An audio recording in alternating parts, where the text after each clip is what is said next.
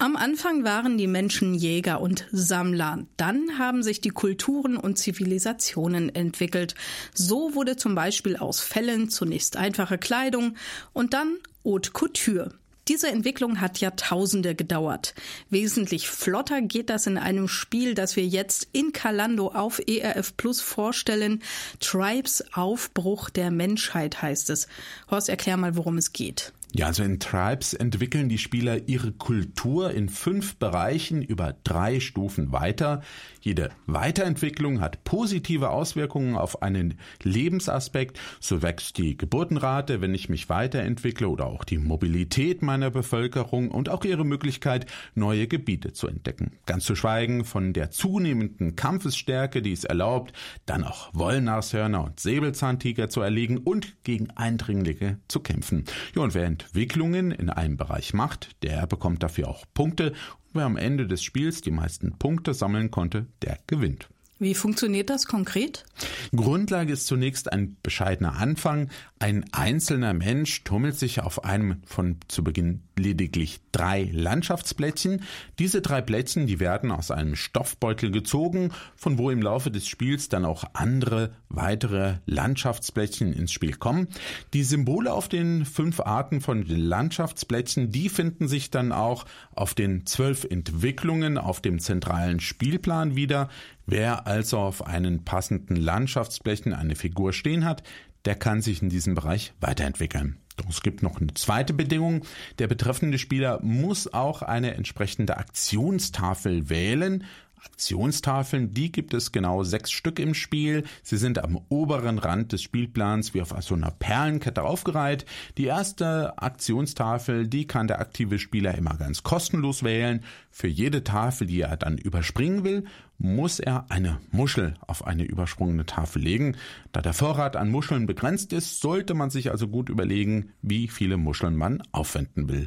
Wurde eine Aktion genutzt, wird die entsprechende Aktionstafel ans Ende der Reihe der Aktionstafeln gelegt. Ja, dadurch verändert sich natürlich auch die Reihenfolge der Aktionstafeln irgendwann. Wer eine entsprechende Aktion wählt, der kann eben auch Entwicklungen machen, Dadurch kommen aber auch Ereignisse ins Spiel und die können durchaus ziemlich unschön sein, aber auch positiv, je nachdem. Das Spiel endet dann, wenn, abhängig von der Spielerzahl, eine gewisse Anzahl an Ereignissen der höchsten Stufe aktiviert wurde. Ja, wer dann die meisten Punkte sammeln konnte, durch zum Beispiel Entwicklungen oder auch durch andere Faktoren, der hat gewonnen. Wie hat dir denn äh, Tribes Aufbruch der Menschheit gefallen?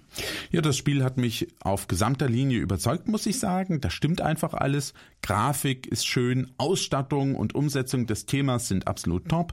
Die Spielanleitung ist übersichtlich und klar. Das Spiel selbst, das läuft sehr rund und trotz weniger Regeln und Elemente entfaltet Tribes doch eine erstaunliche Spieltiefe, wie ich finde, weil die verschiedenen Elemente des Spiels miteinander verwoben sind und eine Wechselwirkung haben. Außerdem macht die Mischung aus Entscheidungen, die ich treffen muss, und Zwangslagen, in die ich geraten kann, das Spiel sehr, sehr reizvoll. Aufmerksam sein muss man als Spieler vor allem dann, wenn man eine Entwicklung macht, weil dann mehrere Schritte abzuwickeln sind, was sich da alles verändert, eben, dass die Geburtenrate zunimmt zum Beispiel und dass man eben Punkte dafür bekommt, wann man die Tafel nach hinten schiebt, das alles äh, muss man beachten, hat man aber auch relativ schnell im Griff. Das ist so eine Routine, die man dann entwickelt. Für mich ist Tribes ein super Familienspiel, das das Potenzial hat, unter die engere Auswahl zum Spiel des Jahres zu kommen. Tribes Aufbruch der Menschheit stammt von Rustan Hakanson, ist bei Kosmos erschienen. Zwei bis vier Spieler ab zehn Jahren entwickeln über 45 bis 60 Minuten ihre Völker. Der Preis für Tribes liegt bei 35 Euro. Wie immer gibt es eine ausführliche Rezension des Spiels im Blog von Horst Kretschi unter horstspielt.erf.de.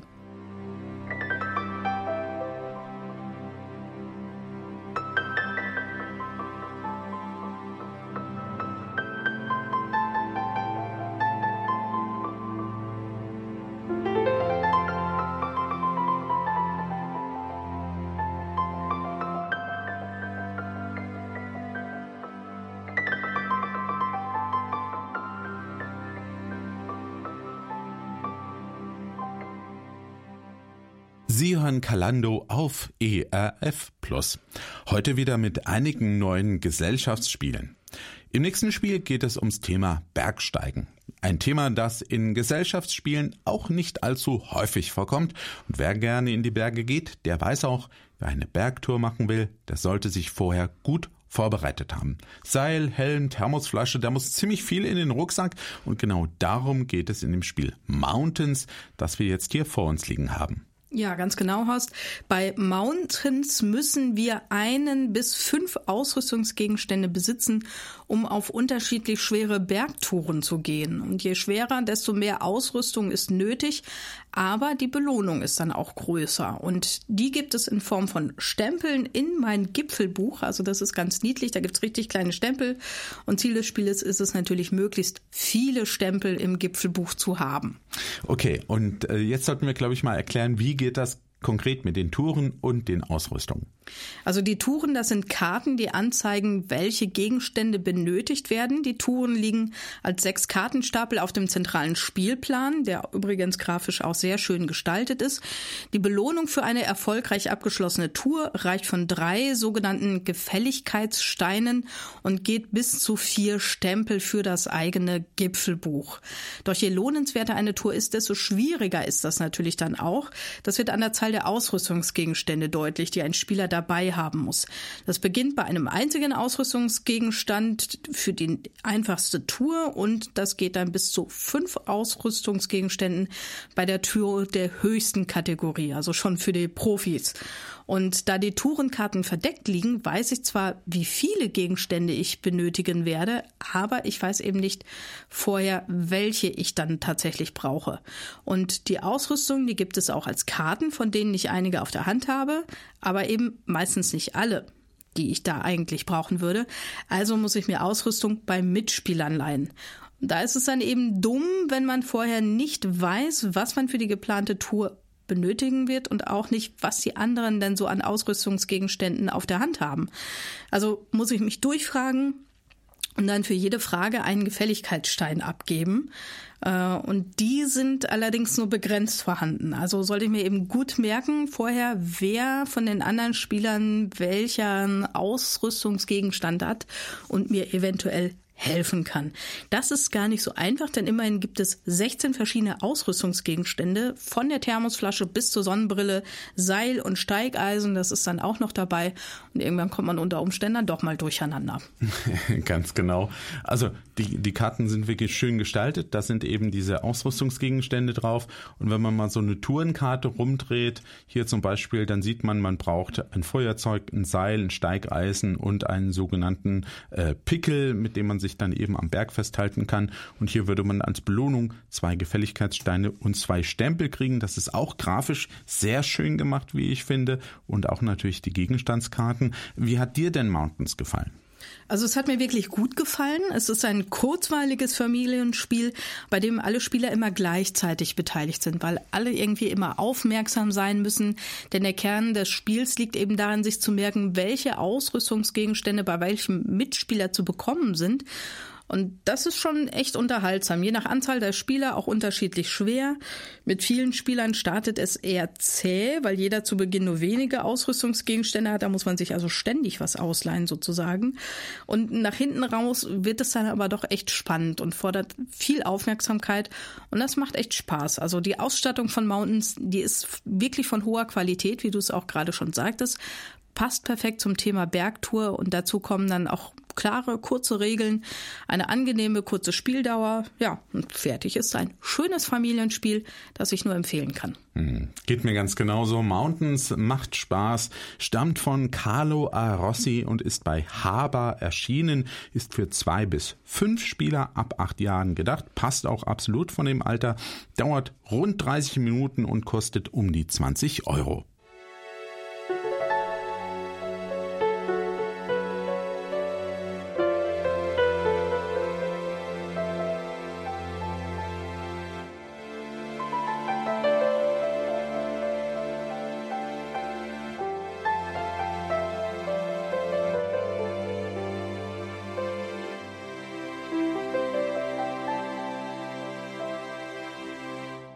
Von den Berggipfeln geht es jetzt noch ein wenig weiter nach oben und zwar in den Himmel. Das Spiel Forbidden Sky, darauf habe ich mich schon sehr gefreut. Das führt uns nämlich dort oben hin. Horst, das Spiel ist der Abschluss einer Trilogie. Ganz genau. Es ist das dritte Spiel von Autor Matt Leacock in seiner Trilogie von kooperativen Überlebensspielen. In Die verbotene Insel war es darum gegangen, eine im Meer untergehende Insel zu verlassen und davor noch ein paar Artefakte einzusammeln. Im zweiten Teil, Die vergessene Stadt, waren es Teile eines Fluggerätes, die zu finden waren, bevor ein Sandsturm alles zudeckt. Ja, und nun geht es im dritten Teil in den Himmel. Dort sind die Spieler übrigens mit dem Fluggerät hingekommen, das sie im zweiten Teil zusammengebaut haben. Ein Team, ein Sturm, ein Abenteuer steht auf der Spieleschachtel von Forbidden Sky. Horst, das klingt spannend und mysteriös, versteckt konkret dahinter? Ja, also bei Forbidden Sky befinden wir uns auf einer Forschungsstation, die in der Erdatmosphäre schwebt. Ein Sturm ist aufgezogen und Blitze zucken und wir müssen die Station mit einer Rakete verlassen. Ja, und dazu müssen wir erst mal einen Stromkreis schließen. Das gelingt, indem wir die Station erkunden. Dazu ziehen wir Plättchen Plättchen, die nach und nach die Raumstation erweitern und legen diese dann also aus, diese Plättchen. Manche haben Bauteile, die wir dann miteinander verbinden müssen, um den Stromkreis eben zu schließen. Dafür kann jeder Spieler, wenn er am Zug ist, bis zu vier verschiedene Aktionen nutzen. Zu den Aktionen zählt das Erkunden. In dem Fall nimmt der Spieler vom verdeckten Stapel der Plättchen, die die Raumstation darstellen, ein Plättchen runter und legt es offen vor sich ab. Ja, und außerdem kann der Spieler als Aktion entdecken. Ja, das heißt, er legt ein ein Plättchen, das er zuvor erkundet hat, benachbart seine Plättchen, auf dem er gerade steht, mit seiner Spielfigur. Jeder von uns hat nämlich eine Spielfigur, die haben nochmal besondere Eigenschaften, die sie nutzen können. Ja, und dann, um voranzukommen mit unserer Figur, da besteht eine Aktion darin, die eigene Spielfigur ein Feld weiter zu bewegen. Ja, und zuletzt gibt es noch die Aktion Leitung legen. Ja, wir müssen ja einen Stromkreis schließen und dafür muss man eben Leitungen legen. Dafür sind dann auf manchen Plättchen eben Kondensatoren drauf und Blitzableiter Ableiter, die den Strom auch wirklich weiterleiten. Und das Problem bei der ganzen Sache, es hört sich ja erstmal so an, als wäre das ja alles gar nicht schwierig. Jeder Spieler muss am Ende seines Zuges Wetterkarten aufdecken. Ja, und die bringen dann Windstöße, Blitzeinschläge und der Sturm, der wird auch noch immer schlimmer, wenn wir so Karten aufdecken und das alles arbeitet gegen uns. Und es gibt viele Möglichkeiten, wie wir verlieren können, wenn zum Beispiel jemand beim Blitzeinschlag stirbt oder von dieser ganzen Station gepustet wird. Oder eben, wenn wir nicht alle am Schluss in der Rakete sitzen, dann haben wir als Team immer verloren. Es gibt nur eine Möglichkeit, dieses Spiel zu gewinnen, nämlich dann, wenn am Schluss alle Teammitglieder mit ihren Figuren um die Rakete versammelt sind und mit der Rakete abheben können. Was hältst du denn von Forbidden Sky? Also Forbidden Sky lebt natürlich von seiner enormen Spannung und der Kooperation der Spieler. Nur als Team kann die Aufgabe bewältigt werden und diese Aufgabe, die hat es echt in sich. Selbst in der Einsteiger-Variante ist es schon eine echte Herausforderung. Wir haben das mehrfach probiert, äh, aber wir haben auch gemerkt, es ist eine positiv anstachelnde Herausforderung und man will das jetzt einfach schaffen. Ja, und das Blatt kann sich eben auch sehr, sehr schnell wenden. Eben hat man noch gedacht, die Rakete hat man fast erreicht und dann wird man doch vom Wind wieder weggeblasen oder vom Blitz getroffen. Ich finde das persönlich ganz grandios, auch wenn es natürlich erstmal enttäuschend ist, aber das macht ja den Reiz, die Spannung dieses Spiels einfach aus. Jo, deshalb heißt es auch miteinander beraten und die beste Lösung finden. Das ist wirklich entscheidend bei dem Spiel. Wer hat welche Eigenschaft von den Figuren? Wie können wir die jetzt am besten nutzen? Ähm, und, und Darauf kommt es an. Und deshalb finde ich das Spiel auch in dieser Hinsicht positiv. Es fördert die Kommunikation, die Kooperation. Ganz, ganz wichtig. Für mich ist Forbidden Sky ein erstklassiges Familien- und auch Erwachsenenspiel, das wegen seiner wenigen und einfachen Regeln im Grunde in jeder Zusammensetzung gut zu spielen ist. Und äh, damit man auch mal rauskriegt, wie das dann am Schluss klingt, wenn man es geschafft hat. Starten ähm, jetzt mal die Rakete. Da, da habe ich mich schon die ganze Zeit drauf gefreut. Rakete. Stell die jetzt hier drauf auf die Raketenstartstation.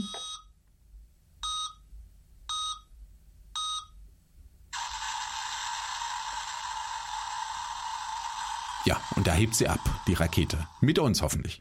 Forbidden Sky stammt von Matt Leacock und ist bei Schmidt Spiele erschienen. Zwei bis fünf Spieler ab zehn Jahren können sich gemeinsam rund eine Stunde auf ein Abenteuer einlassen. Das Ganze kostet circa 32 Euro. Eine ausführliche Besprechung des Spiels gibt es wie immer auf dem Blog von Horst Kretschi, horstspielt.erf.de.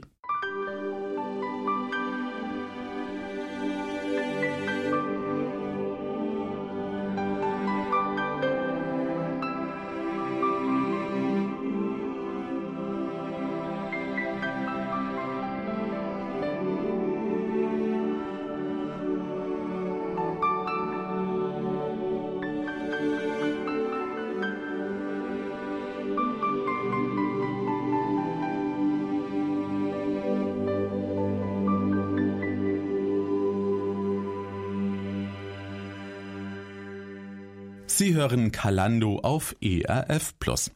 Heute stellen wir Ihnen wieder neue Gesellschaftsspiele vor. In den Bergen waren wir schon und in der Erdatmosphäre und nun kommen wir wieder auf den Boden zurück, genauer gesagt auf eine Rennstrecke. Ich persönlich halte wenig vom Motorsport, kann ich ja ehrlich mal so zugeben.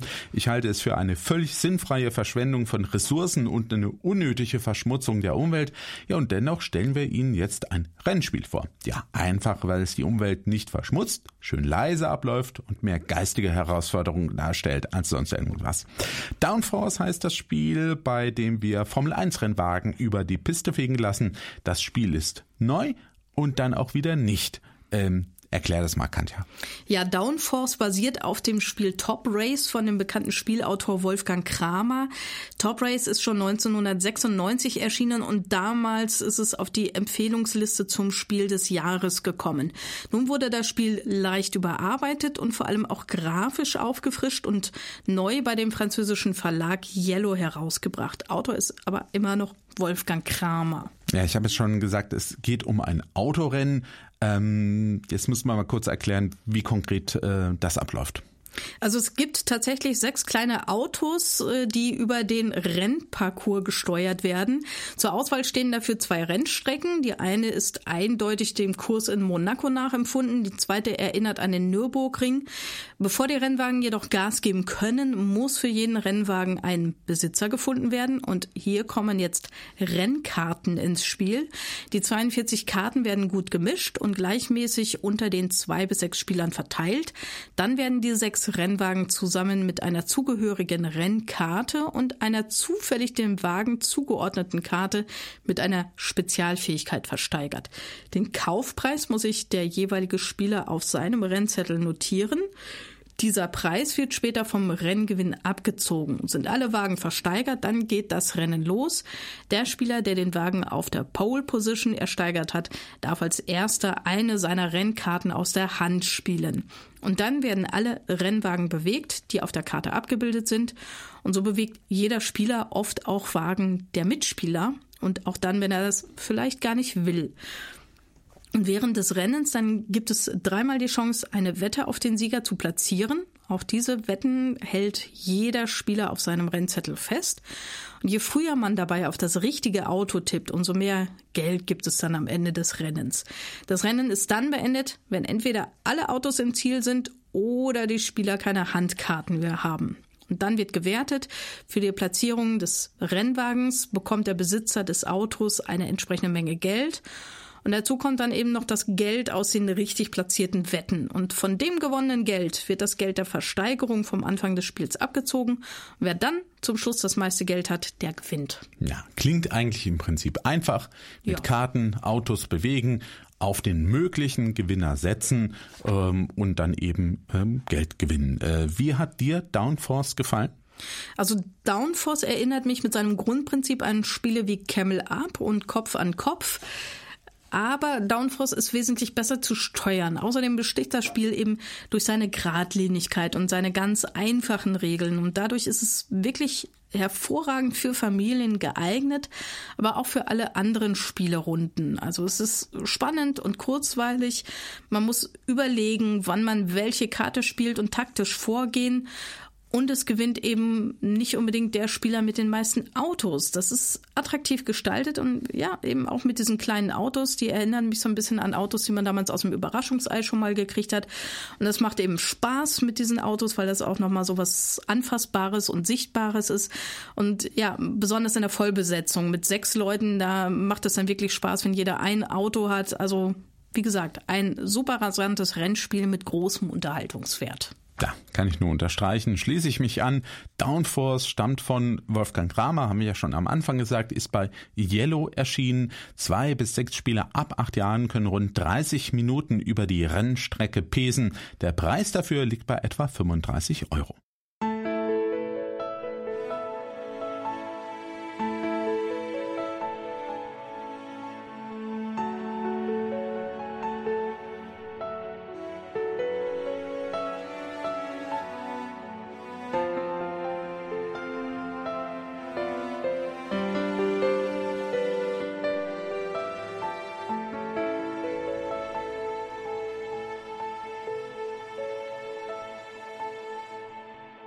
Das letzte Spiel, das wir heute hier in Kalando auf ERF Plus vorstellen, ist ein echtes Schwergewicht. Das ist wörtlich zu verstehen. Die Schachtel ist zwar kleiner als bei den meisten Spielen, dafür wiegt sie sehr viel mehr. Da steckt nämlich viel drin und auch der Titel hat es in sich. Das Spiel heißt Architekten des Westfrankenreiches. Horst, worum geht es? Ja, ja, wir schreiben nämlich das Jahr 850 nach Christus. Im Westfrankenreich regieren die Karolinger und die wollen eine schöne Kathedrale haben und wenn es geht noch ein paar andere schicke Bauwerke und dafür engagieren sie die besten Architekten des Landes, die nun in einen Wettstreit treten und das ist die Hintergrundgeschichte für Architekten des Westfrankenreiches. Ja, und die Spieler sind dann, wer hätte es anders ahnen oder erwarten können, wir sind dann eben die Architekten, die sich den Wettstreit liefern. Und im Grunde geht es darum, an der großen Kathedrale mitzubauen. Wie läuft das dann ab? Wie kann ich mitbauen? Also für jedes Bauvorhaben hat jeder Spieler 20 Arbeiter zur Hand, die sich zunächst alle noch auf seinem Spielertableau befinden, das jeder Spieler hat. Dort ist auch Platz für Rohstoffe, die benötigt werden, um eben Gebäude zu errichten. Und immer wenn ein Spieler an der Reihe ist, dann schickt er einen seiner Arbeiter auf eines der Aktionsfelder des Hauptspielbrettes aus. Zum Beispiel, um aus dem Wald Holz zu holen, da stecke ich dann eben ein Arbeiter hin. Ein Arbeiter bringt mir ein Holz auf mein Spielertableau. Ähm, interessant ist es jetzt, äh, der Arbeiter, der bleibt nämlich dann dort stehen. Schickt derselbe Spieler, also ich zum Beispiel jetzt, einen zweiten Arbeiter in den Wald, so bringt dieser dann schon zwei Stücke Holz mit nach Hause. Beim dritten Arbeiter sind es schon drei Stücke und den Rest kannst du dir denken, das geht eben immer so weiter. Das gleiche Prinzip gilt für alle anderen Rohstoffe. Ja, und um einfache Rohstoffe dann zu veredeln, das bringt nämlich Siegpunkte, da steht dann das königliche Lager zur Verfügung. Auch hier gilt, je mehr eigene Arbeiter dort sind, umso öfter darf ich die Aktion nutzen, die dort äh, ausgeführt werden kann. Ähnliches ist in der Werkstatt, die es auch noch gibt. Hier kann der Spieler wählen, ob er neue Gebäudekarten auf die Hand bekommen will oder ob er Lehrlinge anheuern will. Lehrlinge erhöhen zum Beispiel den Ertrag auf Aktionsfeldern oder ermöglichen im königlichen Lager neue Tauschoptionen. Hier habe ich zum Beispiel gerade einen Bergmann angeheuert, der bringt mir ein Lehm zusätzlich, wenn ich einen Arbeiter in das Lehmwerk oder ins Bergwerk eben schicke. Äh, ganz interessant ist es auch noch, äh, es gibt einen Marktplatz, auch da kann ich Arbeiter hinschicken. Wenn ich dort jemand hinschicke, kann ich eigene Arbeiter wieder nach Hause holen, denn irgendwann sind meine Arbeiter, meine 20 Arbeiter aufgebraucht. Ich brauche ja dann wieder welche, die ich losschicken kann. Also auf dem Marktplatz eigene Arbeiter holen oder aber auch sehr interessant, ich kann fremde Arbeiter dadurch ins Gefängnis schicken. Hm, und da sind sie natürlich erstmal verloren. Außerdem kann man Arbeiter losschicken, um die Steuerkasse zu plündern oder auf dem Schwarzmarkt Handel zu treiben. Das ist aber auch nicht ganz ungefährlich, kann auch dazu führen, dass man im Gefängnis landet. Und ein wichtiges Element des Spiels ist Tugend. Und die wird auf einer Tugendleiste festgehalten am Rande des Spielbrettes. Denn nur wer genug Tugend hat, der darf auch an der Kathedrale mitbauen. Und das ist das zentrale Thema. Denn wer an der äh, Kathedrale mitbaut, der bekommt dafür schon ziemlich viele Punkte. 20 Siegpunkte gibt's, wenn man bis zum Schluss dabei bleibt und an der Kathedrale baut. Wer an der Kathedrale bauen will, der entsendet dann einen Arbeiter nicht auf eins der Aktionsfelder, sondern ins sogenannte Zunfthaus. Das passiert immer dann, wenn man irgendein Gebäude bauen will, nicht nur die Kathedrale, sondern auch andere Gebäude, da gibt's eine ganze Menge. Zum Beispiel eine Schmiede gibt's da oder eine Bäckerei. Und dort im Zunfthaus, da bleibt der Arbeiter dann bis zum Ende des Spiels. Den kann ich auch nicht wieder zurückholen. Also muss ich mir immer gut überlegen, wie viele setze ich da ein. Ähm, Gebäude bringen auch immer Siegpunkte ein, haben aber auch noch andere Effekte, wenn ich dort mitbaue. Es gibt noch weitere Möglichkeiten, Siegpunkte zu bekommen. Ähm, zum Beispiel durch bestimmte Rohstoffe, die ich veredeln muss dann eben, also höherwertiges Material, Marmor zum Beispiel oder Gold. Ja, und wer am Ende in der Summe von all diesen Dingen die meisten Punkte hat, der gewinnt. Dir gefällt Architekten des Westfrankenreiches offenbar sehr gut. Warum?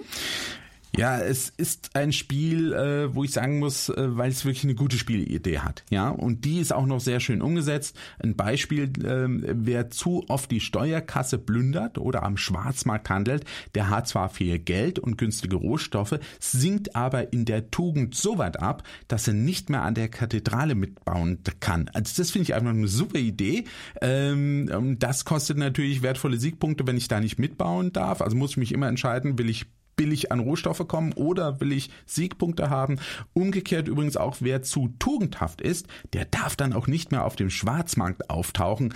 Das finde ich wirklich ein ganz spannendes Konzept und ein sehr lustiges. Interessant ist auch, dass ich Spielfiguren eben festnehmen kann. Das kenne ich so von keinem anderen Spiel dieser Art. Ähm, so kann ich zum Beispiel die Mitspieler deutlich ausbremsen. Denen muss dann erst was einfallen. Die Leute müssen sie wieder aus dem Gefängnis holen. Außerdem ist das Material generell sehr schön gestaltet. Gefällt mir ausgesprochen gut. Äh, gerade auch die, die Grafik ist nicht jedermanns Sache. Mir gefällt der Stil. Ein weiterer Pluspunkt des Spiels. Es ist möglich, mit ganz ganz unterschiedlichen Strategien zum Erfolg zu kommen. Das macht Architekten des Westfrankenreiches eben auch dann wirklich reizvoll. Es gibt nicht nur eine Art, nicht nur die Kathedrale ist entscheidend, sondern ich kann auch mit wenigen anderen Gebäuden gewinnen. Ich kann durch Rohstoffe gewinnen. Diese Kombination, die finde ich ziemlich cool, dass das alles möglich ist. Ähm, und es ist auch interessant, es ist ein rundum gelungenes Spiel, wie ich finde, das dann wiederum trotz seiner Komplexität in der Spieldauer äh, sich nicht in die Länge zieht. Also das hielt sich immer alles in Grenzen. Wir haben da keine drei, vier Stunden gesessen, sondern es war alles wunderbar im Rahmen, so 60 bis 90 Minuten, zwei Stunden, wenn es ganz arg hochkommt, aber eigentlich ist es wirklich super kurz. Architekten des Westfrankenreiches ist aber eher etwas, und man merkt es an meinen Ausführungen, etwas für Vielspieler. Oder aber auch erfahrene Familien mit älteren Kindern, die schon öfter mal Gesellschaftsspiele spielen, die auch ein bisschen komplexer sein dürfen. Für die ist das Spiel aber eine echte Empfehlung, könnte vielleicht auf der Liste für das Kennerspiel des Jahres auftauchen. Architekten des Westfrankenreichs stammt von Shem Phillips und Sam McDonald und ist im Schwerkraftverlag erschienen. Es ist für ein bis fünf Spieler gedacht, ab zwölf Jahren geeignet, dauert circa 60 bis 90 Minuten und kostet rund 50 Euro. Eine ausführliche Besprechung des Spiels finden Sie auf dem Blog von Horst Gretschi unter horstspiel.erf.de.